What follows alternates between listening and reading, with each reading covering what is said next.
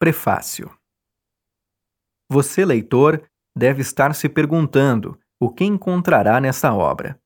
Pois bem, digo-lhe que nestas páginas vamos nos deparar com nossas almas. Em cada poema há um pouco do autor e um pouco de nós mesmos, um pouco de nossos sentimentos e de nossas emoções.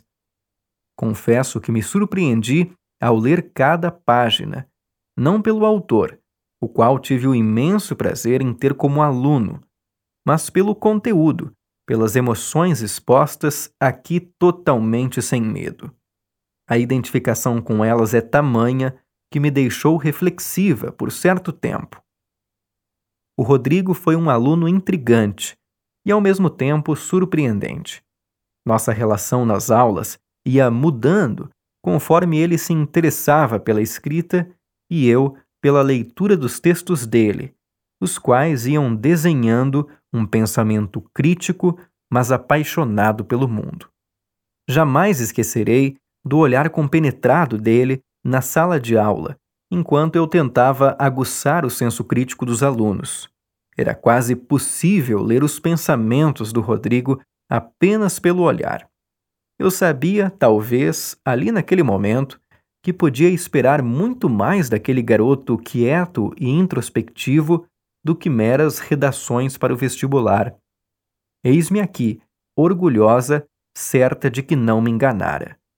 Neste livro, mesmo que já me declarado leitora e fã deste grande poeta em sua obra anterior, eu pude ter a certeza de que o Rodrigo está muito além de vários escritores de seu tempo ele consegue extrair sentimentos genuínos da nossa alma em um momento em que vivemos tempos sombrios, reflexo de um mundo órfão de emoções e de uma sociedade líquida, tão exposta pelo grande sociólogo Zygmunt Bauman, acostumada a não sentir nada e a não se permitir mais.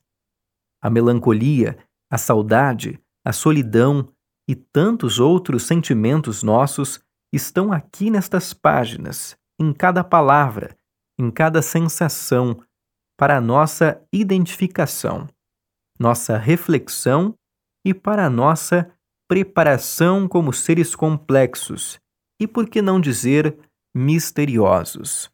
A obra assemelha-se a uma colcha de retalhos, que metafora os sentimentos e o coração de quem por desilusões e emoções passou traz os delírios e os desatinos pelos quais todos que se permitem amar passaram, passam ou passarão, já que o amor é um mistério que não tem fórmula, tampouco apresenta certezas.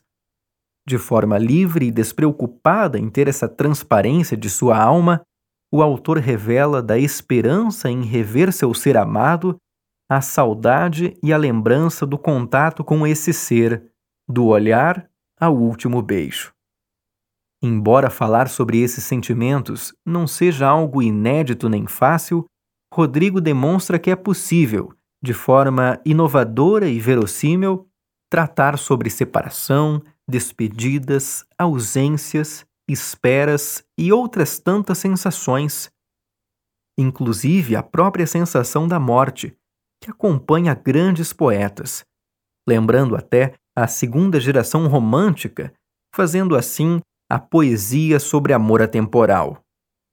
Em um mundo frio e com uma sociedade tão líquida, esses poemas trarão certamente uma dose de realidade humana a todos que tiverem o prazer da leitura e a sensibilidade de enxergar-se em cada estrofe.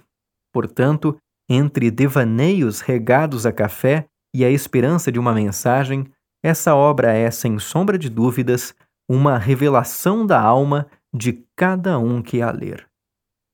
Karine Pinto do Amaral, professora graduada em Letras.